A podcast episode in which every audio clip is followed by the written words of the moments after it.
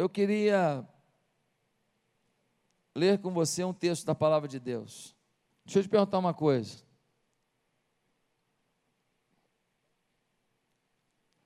Você está à espera de um milagre?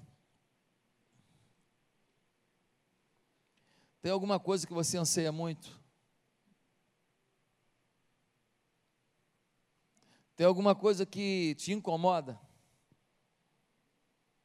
Tem uma coisa que é como se você tivesse com a garganta arranhada.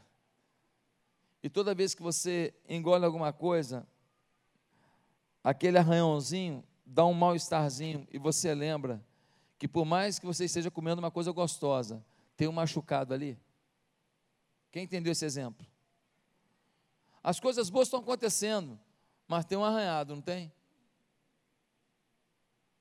Você está tomando um banho, gostoso banho, a água está uma temperatura maravilhosa, porém, tem uma parte arranhada, e quando a água bate ali, naquele ponto, arde. Ainda que seja um banho prazeroso, a água bate num ponto e gera ardência, sim ou não?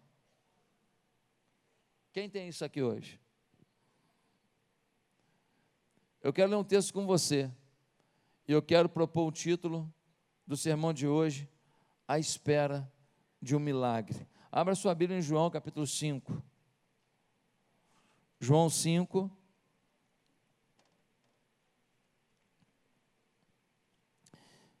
Versículo 1 em diante.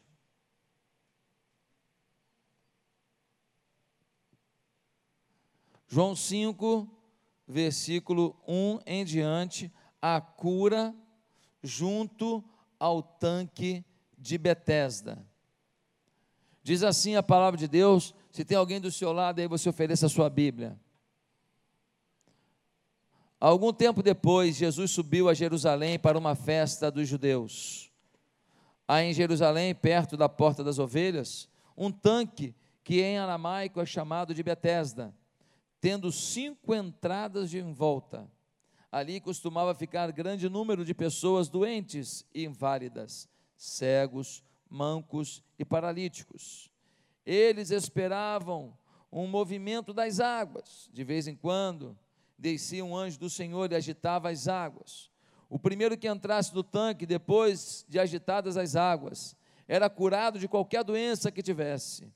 Um dos que estavam ali era paralítico, fazia 38 anos.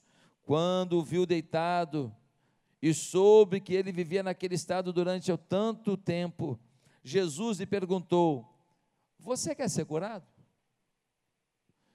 Disse o paralítico: Senhor, não tenho ninguém que me ajude a entrar no tanque quando a água é agitada. Quando estou tentando entrar, outro chega antes de mim. Então Jesus lhe disse: Levante-se, pegue a sua maca e ande.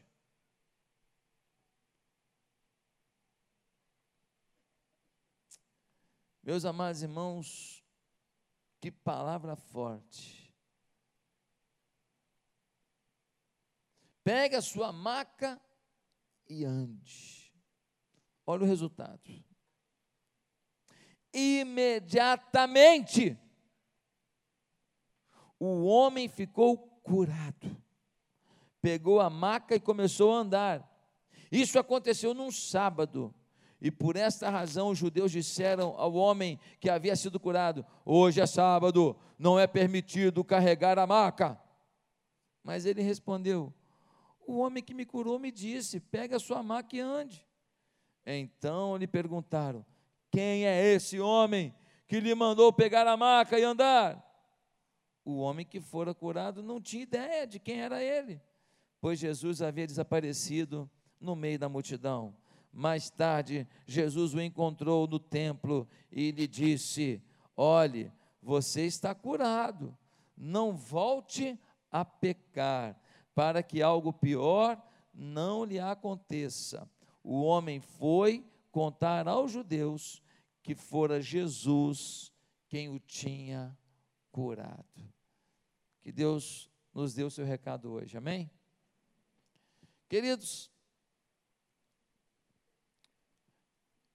O povo judeu tinha três festas para guardar. a festa da Páscoa, a festa de Pentecostes e também a festa dos tabernáculos. Numa dessas festas, e provavelmente essa aqui é a festa do Pentecostes, por quê? Porque o que aparenta é que o capítulo 6 e o capítulo 5, em termos de data, eles estão invertidos. E no capítulo 6 vai falar do princípio da Páscoa. Então, esse capítulo 5, provavelmente, ele, em termos de data, ele, esse episódio aconteceu depois do capítulo 6. E então, depois da, da Páscoa, algumas semanas depois, nós temos a festa de Pentecoste.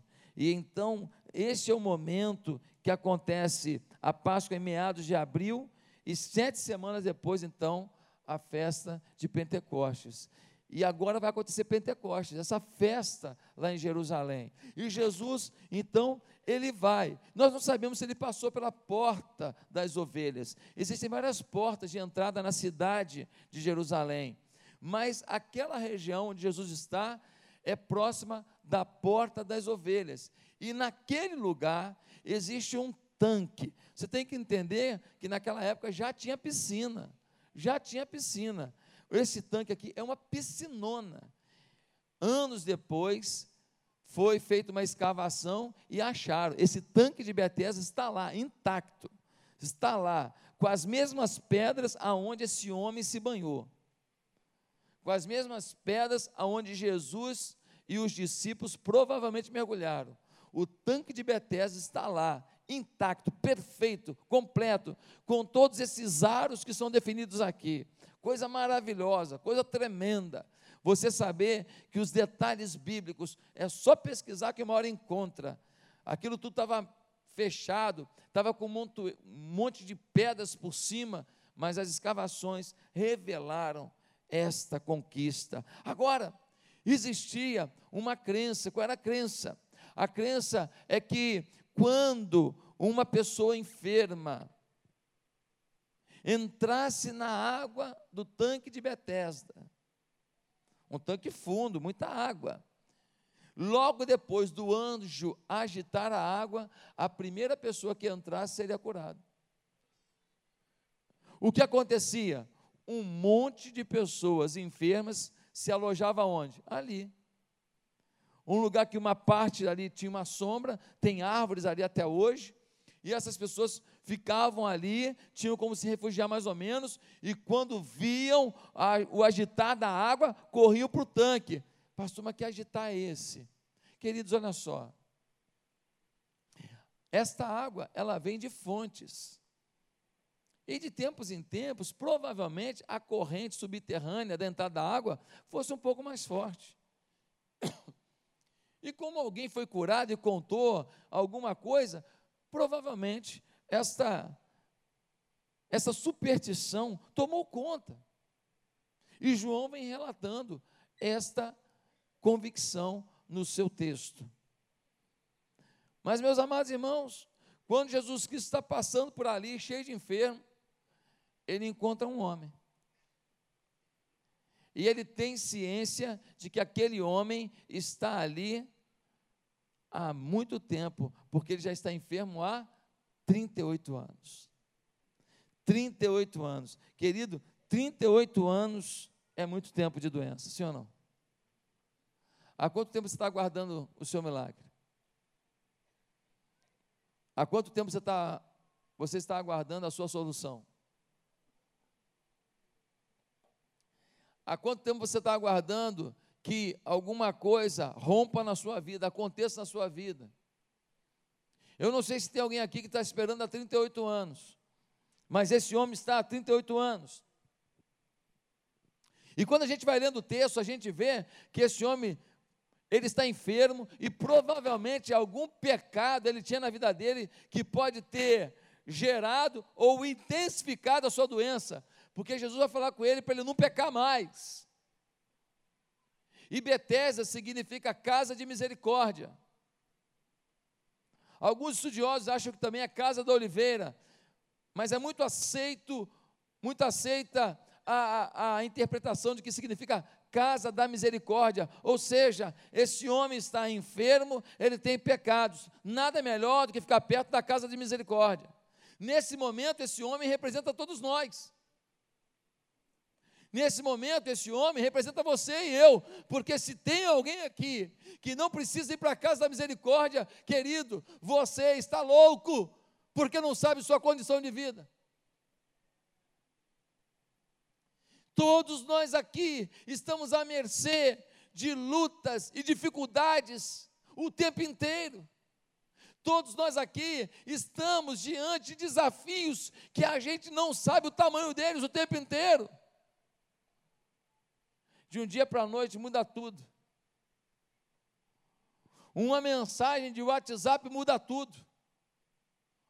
Um e-mail que você recebe muda tudo. Uma discussão que você tenha com uma pessoa muda tudo. Uma sociedade que você faz com alguém, achando que vai ser a melhor coisa do mundo, muda tudo. Um casamento que você faça muda tudo. Um namorado que a sua filha arrume muda tudo. Uma comida que você coma muda tudo, sim ou não? Por isso que eu prometi um sermão. Qual é o sermão que eu vou pregar em breve? Você não tem telhado de aço. Você não tem telhado de aço. Meu querido, 38 anos de luta. Jesus chega para o homem e faz uma pergunta. Qual a pergunta? Você quer ser curado? Meu Deus. Tem pergunta mais óbvia? Tem pergunta mais clara? O homem está do lado do tanque da cura. Você vem perguntar para ele se ele quer ser curado. Câmeras em mim. Tem muita coisa que a gente fala, mas que a nossa forma de viver revela o contrário. Esse homem ficava do lado do tanque, ganhando as esmolas dele. Será que ele quer parar de pedir esmola e agora meter a mão no batente? Será que ele quer meter a mão na massa? Será que essa pessoa quer melhorar esse casamento mesmo? Ou, por pior que esteja, tem alguma coisa que, ó, isso aqui, pelo menos eu tenho isso aqui. Pelo menos a família dela ajuda. Pelo menos eu moro numa casa boa. Pelo menos com o dinheiro que ele tem, eu compro as bolsas que eu gosto.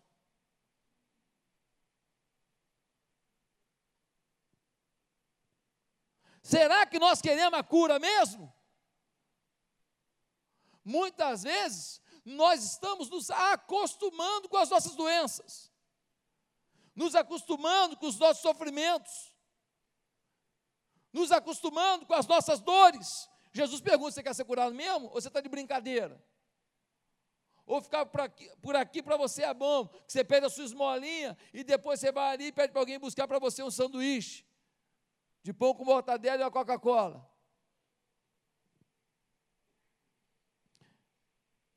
O homem fala: Eu quero ser curado. Jesus não faz uma conferência com ele, não, falando: Olha, a cura é assim, assim, assado. Jesus não começa a explicar para ele: Olha, o seu pecado agravou a sua doença. Jesus não faz DR nenhuma. Discutir a relação, né? DR. Essas coisas de mulher essas coisas de mulher. Jesus não faz DR nenhuma. Jesus vira para ele e fala assim: Ah, você quer? Então faz o seguinte, meu irmão. Levanta, pega a tua maca, rala. Ou rala por minha conta. O homem levanta, depois de 38 anos, pega a maca e sai. Quando ele sai, fica todo mundo louco. Imagina um camarada de 38 anos, parado em volta de um tanque. Por que, que ele nunca seria curado? Porque ele falou para Jesus: Jesus, eu nunca entro no tanque, por quê? Porque quando eu vou, eu sou paralítico, quando eu vou, alguém está na minha frente. Então eu nunca serei curado aqui, mas eu estou aqui. na esperança de alguém me jogar lá. É o Senhor que vai me jogar? Jesus fala assim: rapaz, não vim falar de água, não, vim falar de cura. Eu não vim falar de tanque, eu vim falar de poder. Levanta, rapaz. Quem está aqui é Jesus. Só que Jesus não falou o seu nome. Quando ele encontra lá com os fariseus, os religiosos, os religiosos falam: Você não é aquele paralítico? O que, que houve contigo? Fui curado. Um homem de Deus me curou. Eles falam assim: Não pode ficar carregando maca, não. Hoje é sábado. É o dia do descanso. Eu falo, mas um homem que me curou de 38 anos de prostração, em que eu gastei tudo que eu tinha, perdi tudo e não fui curado, em que eu fui em tudo quanto é vidente e não me curou, eu fui em tudo quanto é médico e não me curou, eu fiz tudo quanto é mandiga não me curou, eu tomei tudo quanto é remédio e me curou, eu passei nas, nas minhas pernas tudo quanto é tipo de planta não me curou. 38 anos depois, o homem que me curou falou para eu andar com a maca. Eu fui com a maca, estou andando com a maca, estou carregando a maca. Essa maca era mais ou menos um colchonete de hoje. Um conjunto de panos costurados. Estes homens ficam muito irritados. Muito irritados. O homem que foi curado foi para o templo. É muito comum que pessoas que têm um encontro genuíno com Jesus desejem adorá-lo. É muito comum que pessoas que têm um encontro genuíno com Jesus adorem com sua boca, adorem com seus bens, adorem com sua vida. Não é difícil para eles se esforçar para servir, não é difícil para eles contribuir para servir, não é difícil para eles interceder para que o serviço aconteça. Não é, porque eles tiveram um encontro com Jesus. Ele vai para o templo. Quando ele chega no templo, Jesus fala para ele: Ó, segura a onda do pecado, hein? E nesse momento ele descobre que quem o curou foi Jesus. Ele então fala para as autoridades: Olha, vocês queriam saber o nome dele? O nome dele é Jesus Cristo. Meus amados, a Bíblia está cheia de promessa de milagre, cheia de promessa de manifestação de Deus. E talvez você esteja esperando o seu milagre. À espera de um milagre. Olha o milagre, voltou. Viu? Olha o milagre aí. Mas eu tenho uma notícia um pouco ruim. É que muitos estão à espera de um milagre que nunca virá.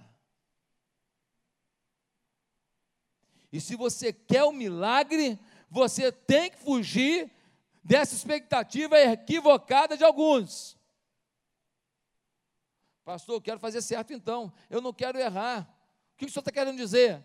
Eu estou querendo dizer, primeiro, que nunca virão milagre, porque muitos decidiram acreditar em superstições. No versículo 4, diz que a água ia mover e quem pulasse dentro da água primeiro, nessa água movida pelo anjo, ia ser curado. As pessoas têm mania de acreditar naquilo que os outros vão passando, nos folclores religiosos, nos folclores pentecostais, nos folclores tradicionais, nos folclores eclesiológicos, nos folclores e misticismos da fé cristã.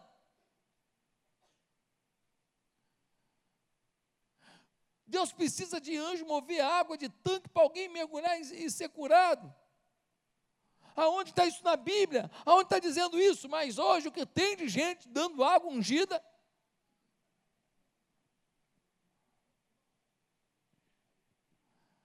Aquela água do tanque, ela foi encarcerada num copo ou numa garrafa. E nós estamos vivendo uma geração que acredita em certas pessoas. Olha só, você vem aqui, você vai orar aqui, eu vou te dar esse negócio, você guarda na sua Bíblia, você bota em cima da sua geladeira, e você faz isso, e aí você será curado. E algumas pessoas falam assim: meu Deus, essa igreja tem poder, essa igreja tem milagre, na minha igreja não tem isso, a minha igreja é fraca. Ei, ei, ei. Superstições. Alguns se curvam diante de imagens de santos santos, homens santos, mulheres santas, mas aquilo que está diante deles é imagem. A Bíblia diz que nós não devemos nos curvar diante de imagem alguma. Por exemplo, São Jorge. Jorge foi um homem de Deus. Lutou contra a idolatria. Agora alguns estão idolatrando ele. Está errado. Se o Jorge tivesse ficado aqui, em vez de enfrentar o dragão, enfrentava você.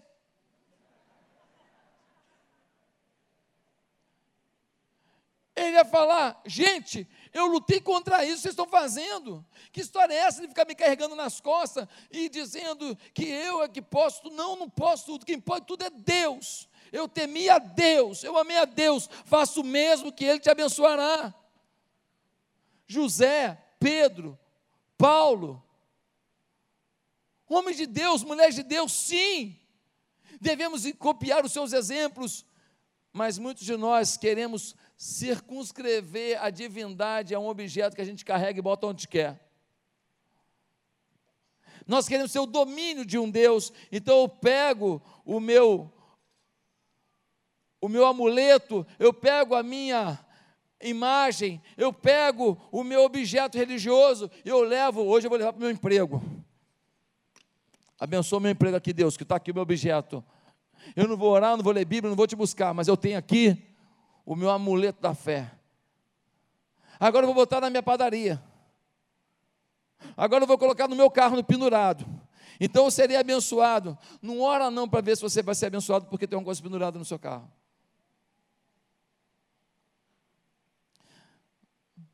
Para muitos evangélicos, o amuleto é a Bíblia. Como assim, pastor? Ele fala para ela: estou contigo e não abro.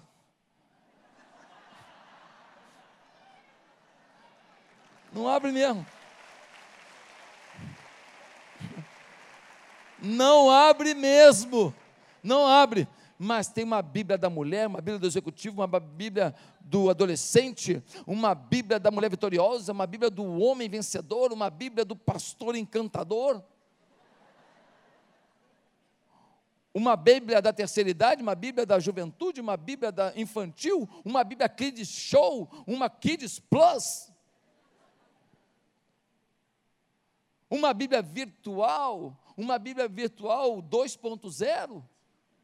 E a gente agora começa a falar assim: pronto, eu tenho Bíblia tudo lá, na minha casa não falta Bíblia, só falta leitura, né? Só falta leitura. Já assistiu quantos episódios do Netflix? Mas quantos capítulos da Bíblia você leu?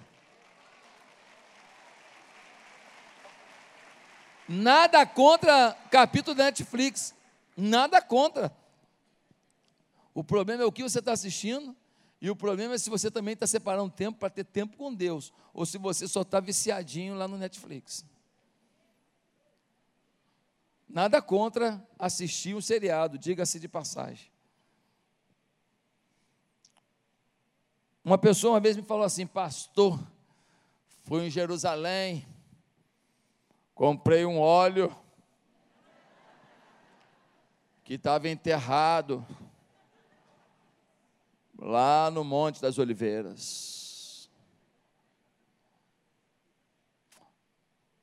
Eu nem falei nada.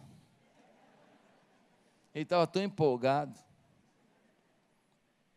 O tempo era curto ali. Mas qual a diferença se ele foi um Gil enfermo dele usar esse óleo ou um óleo de cozinha que ele pega na casa dele. Zero diferença. Porque quando a gente vai ler em Tiago, a gente vê que quando você unge o enfermo, não é o óleo que unge. O óleo tinha dois efeitos ali. O primeiro efeito é o efeito medicinal. Vários óleos eram usados como efeito terapêutico. Até hoje a gente não passa creme. Já tinha essa tecnologia. Só que você misturava com óleo a medicina para que houvesse aderência na pele. Isso não é de hoje. O creme de hoje é o óleo de antigamente com algumas coisas medicinais. Então, faz a parte clínica, faz o exame, vai no médico. Aqui isso que a Bíblia está ensinando. Segundo, unge. Por quê? Primeiro, que é a parte medicinal. Segundo, para que a pessoa tenha a materialização do seu objetivo. Ou seja, quando eu pego a Bíblia e eu levanto aqui, eu digo: nós temos que servir essa palavra. Eu, mais do que falar, eu te mostrei a palavra. Isso revela você, isso mostra você, isso ensina você. E quando a gente unge uma pessoa com óleo, não é que o óleo, ele agora, ele cura, mas a, você ungiu a pessoa. Então tinha um efeito, fala assim: ó, nós estamos agora aqui fazendo um paralelo entre a unção do Espírito e a unção de cura sobre a sua vida. Então, eles passavam o óleo, e depois de passar o óleo, o que eles faziam? Oravam. O que, que curava? A Bíblia diz: unja o enfermo, e a oração da fé curará o enfermo. Quem curou? O óleo ou a oração? A oração. Agora o cara vem com um, pastor, já ando com o meu óleozinho. Deixa eu te falar uma coisa. Eu vou te dar uma sugestão. Tem um negócio também que cura bem a beça. O que, pastor? Jesus que usou. E é mais barato. O que, pastor? Cuspe.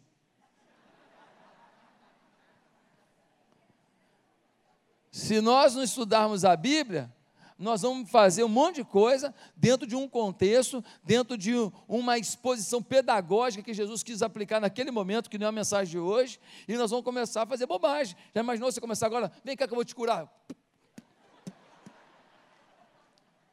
Meu irmão, não fica um aqui na igreja, ninguém quer essa cura. Sim ou não? Então nós precisamos ter sabedoria da palavra, estudo da palavra para a gente não ir atrás de uma unção fake, temos que ir atrás de uma unção de verdade, não do discurso meio zen, mas um discurso prático, de gente que se quebranta aqui, depois se recompõe, levanta, pega a sua maca e sai, para ensinar para o outro que vale a pena amar a esse Deus é oração e ação. Ah, meus irmãos, muita gente não vai ver o milagre porque, porque decidiu acreditar em superstição. Segundo, o milagre não vai chegar para muita gente porque estão preocupados em arrumar desculpas para seus fracassos. Tem muito milagre que não vai chegar. Pode vir para o teclado alguém aqui? Tem muito milagre que não vai chegar, sabe por quê? Porque você, ao invés de entender o que está atrapalhando o seu milagre, você dá desculpa. O milagre não tem a ver só com Deus agindo, não. Tem a ver com você. Se eu quero que Deus coloque um milagre na mesa, eu tenho que botar a mesa lá. Se eu quero que o Senhor abençoe meu casamento, eu tenho que ter tempo para essa mulher, que eu quero que o Senhor fale com ela. Se eu quero que Deus dê para ela unção de Deus, eu vou ter que dar para ela minhas orações, meu dinheiro,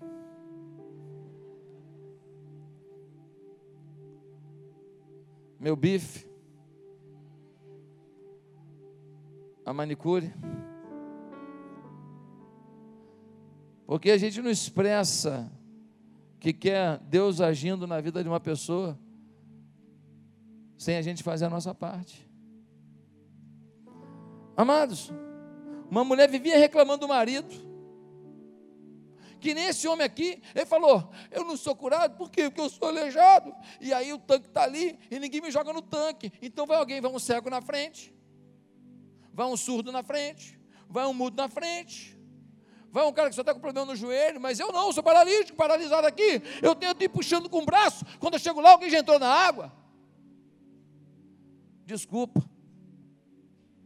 Desculpa. Não foi isso que Jesus falou com ele no tempo depois, falou: para de pecar. Meus amados irmãos, uma mulher falava comigo, pastor, meu marido, meu marido é isso, meu marido é isso, meu marido não quer se converter, meu marido é ruim demais, meu marido não está lá, meu marido me atrapalha e tal. Pensa num homem ruim. Eu já estava já quase chamando o Bop para ir à casa dela. Falei, rapaz, que homem ruim, coitada dessa mulher. Um belo dia, eu conheci uma pessoa que era vizinha da mulher.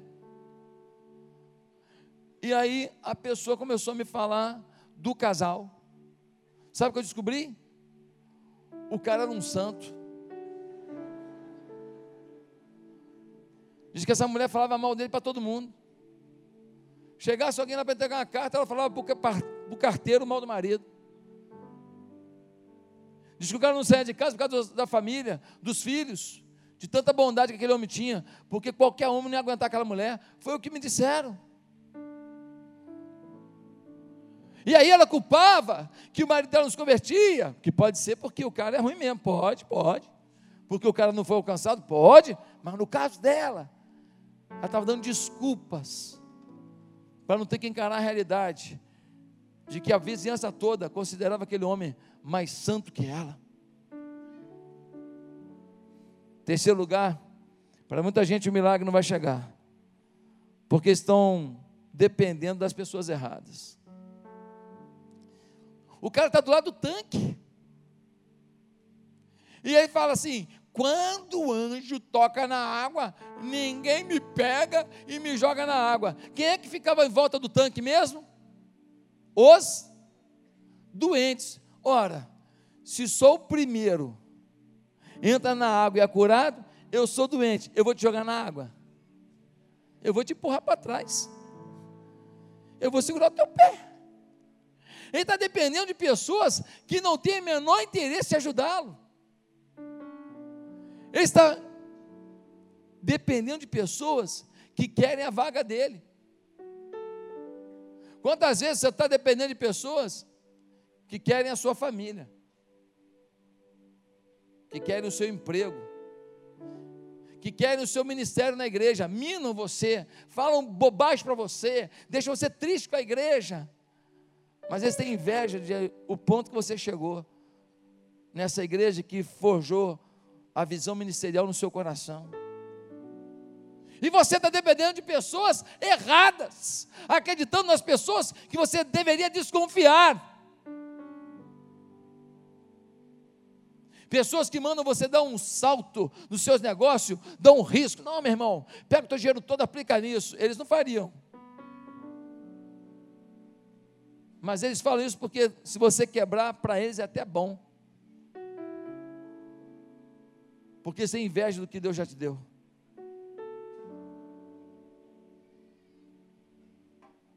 Quantos de nós aqui estamos dependendo de outros doentes para nos curar?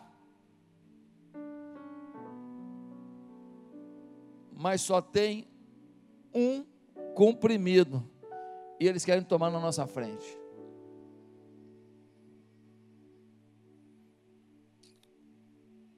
um jovem estava desempregado.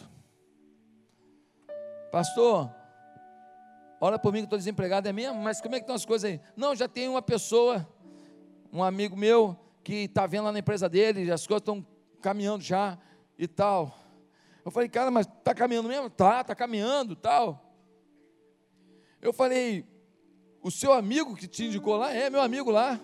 Eu pensei que o amigo dele deve ser diretor lá é gerente geral lá, é CEO, é dono. Falei, o seu amigo faz o que lá? Ah, ele trabalha lá na cantina. Mas ele trabalha na cantina? Ele não é nem da administração? Não. Ele trabalha lá. E aí, quanto tempo que ele está lá? Ele é amigo de todo mundo lá? Quanto tempo ele está lá? Aí ele está lá uns quatro meses.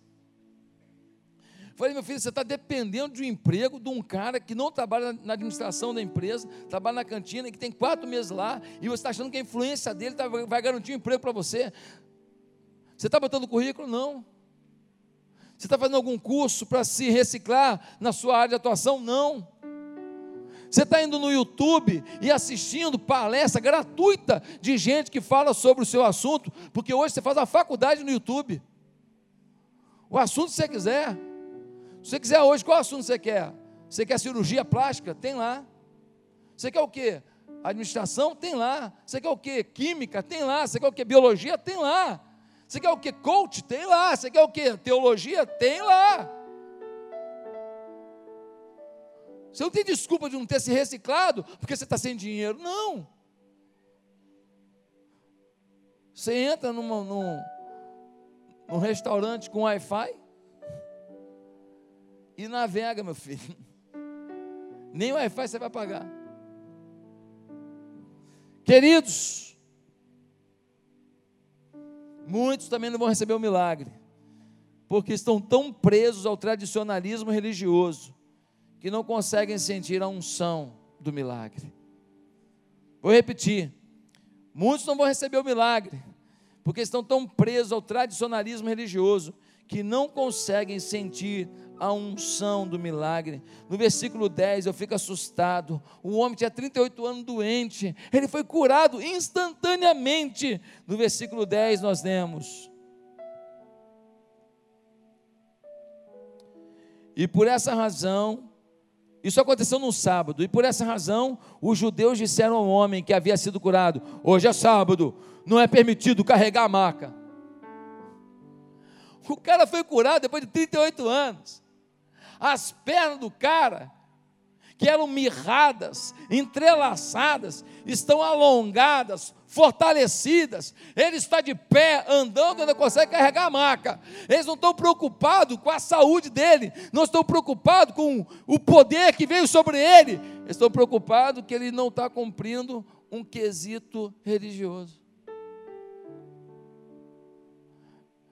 Eu tenho descoberto que muitas coisas não acontecem na vida da igreja às vezes,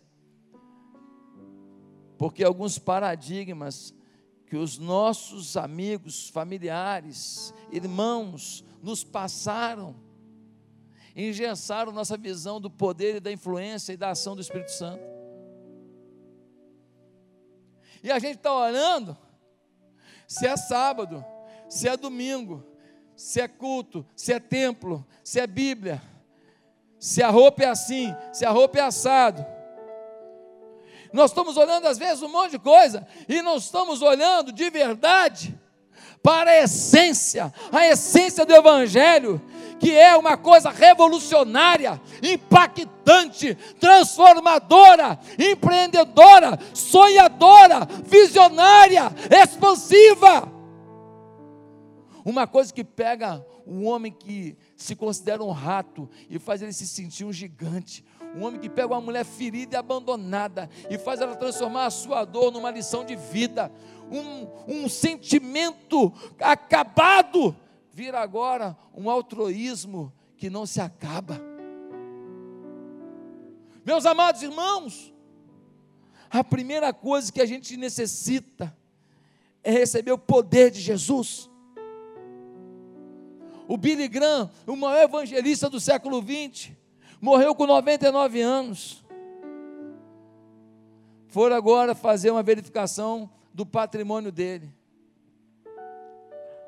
Um homem que foi conselheiro de todos os presidentes dos Estados Unidos, da sua época de jovem, pra, de, de evangelista para cá. Um homem que pregou em, se não me engano, 180 e poucos países dos 195 países do, do mundo. Sabe qual era o patrimônio do Billy Graham? Uma casa. A casa que ele morava.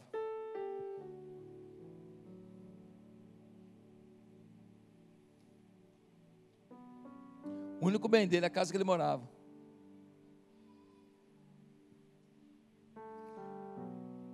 uma vida honrada. João Batista dizia o tempo inteiro: Ei, eu batizo vocês que se convertem com água, mas virá aquele que os batizará com fogo e com o Espírito Santo. Era a mensagem de João Batista. Ele dizia que quando Jesus chegasse, Jesus anunciaria um novo caminho, e ele inauguraria um novo tempo, e ele mostraria uma nova forma de viver, uma vida plena, tomada pelo Espírito Santo. E Jesus preparou o ambiente, e no dia de Pentecostes o Espírito Santo desceu. A profecia de Joel se cumpriu. E agora nós estamos aqui, podemos podendo esperar um milagre. Se a gente se alinhar com Deus, se a gente buscar o pó com a boca do pó, clamando a Deus, e depois a gente levantar e a gente pegar a Bíblia na mão e anunciar as boas novas. Jesus passava 40 dias lá no monte orando, lá no deserto orando, mas ele depois passava dias inteiros pregando à multidão. É oração, devoção, trabalho e missão. É oração, devoção, trabalho e missão. Ah, queridos, há muitos obstáculos a, uma, a um avivamento hoje. Um dos obstáculos é a distância entre o que se prega e o que se vive. Nós nos acostumamos a ter uma vida fake e você não julgue que os outros é que precisam ouvir essa mensagem, não, porque você também tem suas imperfeições. Você não pega essa mensagem e fala que é para outra pessoa, que para você não. Ei, você ainda não conhece o seu coração por inteiro. Nenhum de nós é tão bom que sabe fazer um julgamento preciso e total do nosso coração. Nós somos mais para o Supremo Tribunal Federal. Que já tem o veredito. Não quer olhar os fatos. Está na hora da gente viver o que prega. Bíblia, oração, amor às pessoas. Nenhum problema em ganhar dinheiro, nenhum problema em ter uma casa, nenhum problema em ter um carro. Não, não é isso. O problema que você faz com isso. O problema é se seu carro é a, a sua coisa mais importante ou se seu carro é um instrumento para alguém ser abençoado. O problema é se sua casa se torna uma célula ou se sua casa se torna uma fortaleza para ninguém entrar. Queridos, um outro problema grave que nós temos hoje é a erudição teológica. Uma erudição sem unção. O conhecimento teológico sem vida é espírito de morte. A teologia avançou na Europa, nos Estados Unidos, mas avançou por um caminho crítico. Eles achavam que estavam entendendo tudo da Bíblia agora. Esse texto não está nos melhores manuscritos. Sabe o que aconteceu com a igreja? fechou. Milhares de igrejas fecharam na Europa, milhares de igrejas fecharam nos Estados Unidos. Você vai hoje num país como a Holanda, você chega lá, entra num restaurante lá, num barzinho, você chega lá e te dá dois cardápios: um cardápio de comida e bebida e um cardápio de droga. Aí você pergunta para o garçom: vem cá, esse bar aqui está aqui há quanto tempo? Ah, está há tantos anos. Ah, é? E antes era o que aqui? Ele te diz: sabe o que? Era uma igreja. Era uma igreja. Aí ela fechou, não tinha mais ninguém, tinha só cinco velhinhos aí. Morreu um, morreu dois, dole dois, dole três, fechou. O Estado pegou e nós compramos. E agora é um barzinho aqui. Mas vamos parar com a conversa. Você vai querer maconha ou axixe? Você vai querer vodka ou cachaça? Meus amados irmãos, o liberalismo, onde chega a igreja morre.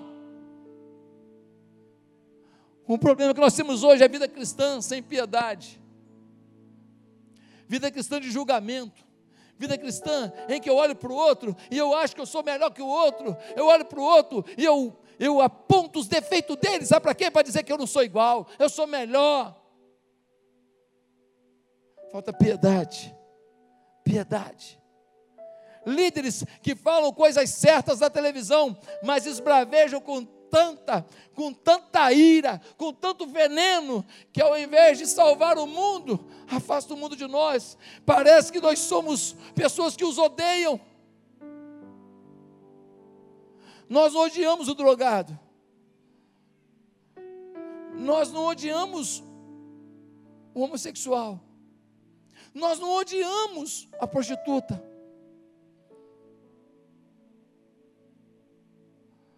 A fofoca de uma pessoa faz mais mal para uma igreja que a prostituição de uma mulher.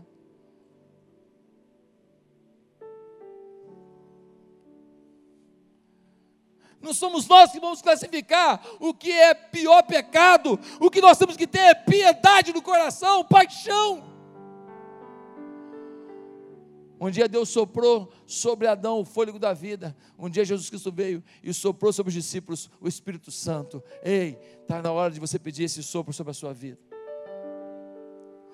Um sopro não de presença do Espírito Santo, mas um sopro de domínio do Espírito Santo. Um sopro não de influência do Espírito Santo, mas um sopro de total governança do Espírito Santo. Ah, meus irmãos, o avivamento só chega quando bate um santo desespero.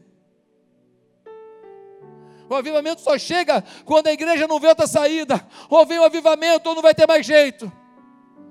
O avivamento só chega, talvez, quando um coração sente a dor que pede a morte.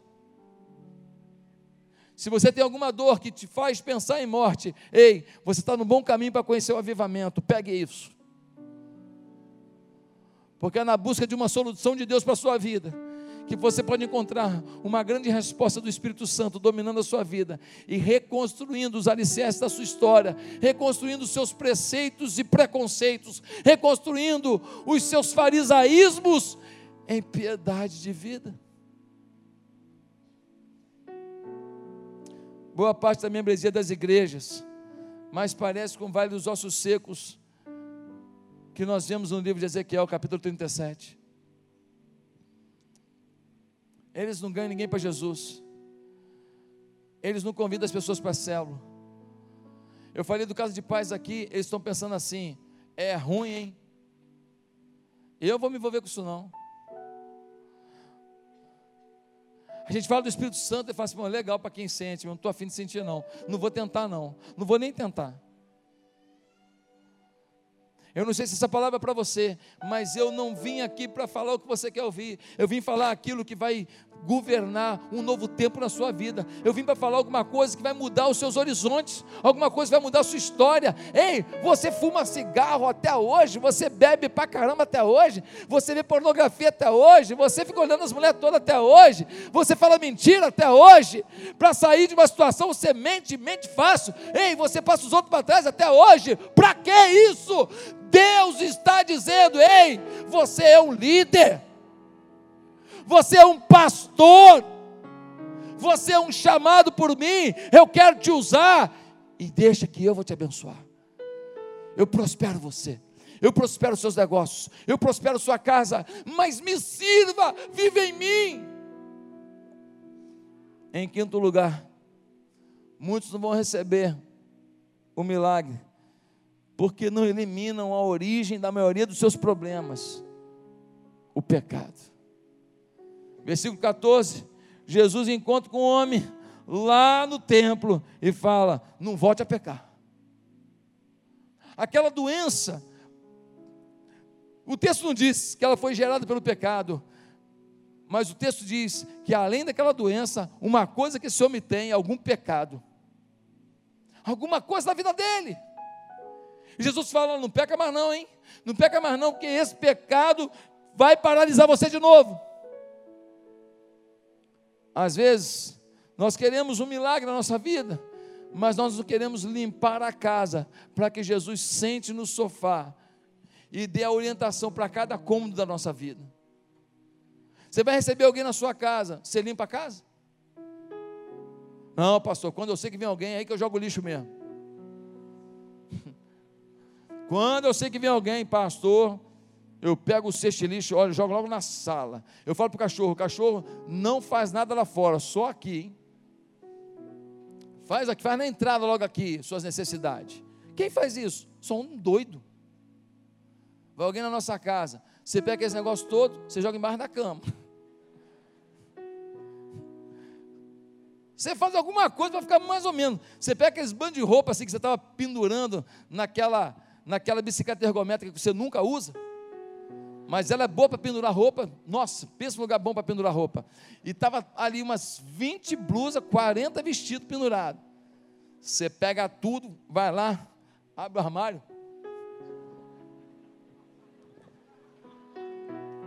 Para poder empurrar, quase que não consegue fechar.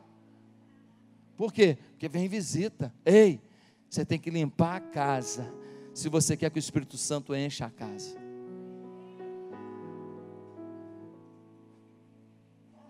Em último lugar, para muita gente não vai chegar o milagre, porque desconhecem a fonte do milagre. Quando perguntaram para o homem, quem te curou? Ele não sabia. Quem te curou? Eu não sei.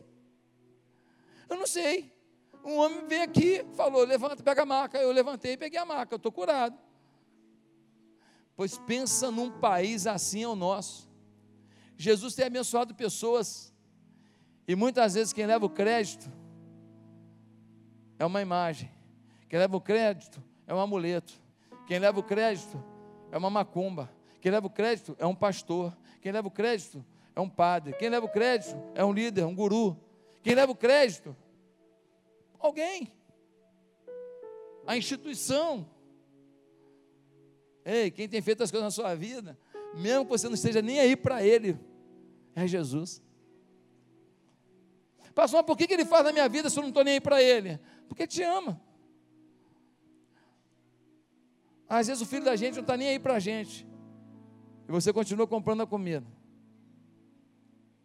Você continua pagando a escola dele. Compra aquela mochilinha colorida para ele ir para a escola, todo feliz. E você vai dar um beijo na mãe antes de entrar, ele fala assim: Ah, que beijo.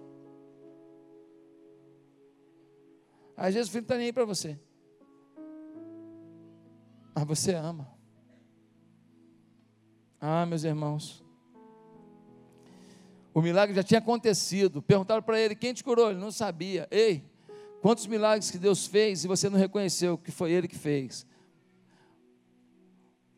Você abriu um champanhe e falou: gente, foi muita sorte.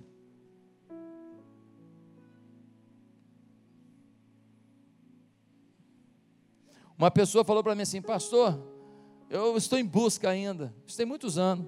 Uma moça. Falei, por quê? Não, porque eu já passei por tudo quanto é religião, estou estudando, estou avaliando. Eu já passei pelo budismo, já passei pela igreja católica, já passei por igreja evangélica, já passei por uma seita tal, tal, tal. Ah, é? Você passou até pela igreja evangélica, foi? E não, não e não, não aconteceu nada, não, não mudou, não, você não achou ainda o que você quer. Ela falou, não. Eu falei, sabe por quê? Ela falou, por quê? Eu falei, porque você encontrou religião, você não encontrou Jesus. Você está em busca de uma religião. Se você encontrasse uma pessoa, mudava tudo na sua vida. Porque quando você encontra uma religião, você encontrou uma casa. Vai para uma casa linda que ninguém fala com você. Vai morar numa casa linda que todo mundo te trata com desprezo e nojo. Vai para uma casa linda que você se sinta um solitário. Vai para uma casa linda que você não tem ninguém para chorar com você, para te dar um bom dia. Muitas vezes você pode encontrar uma religião com uma aparência de uma casa rica, só que ela não tem uma pessoa. E o nome dessa pessoa é Yeshua Hamashia, Jesus.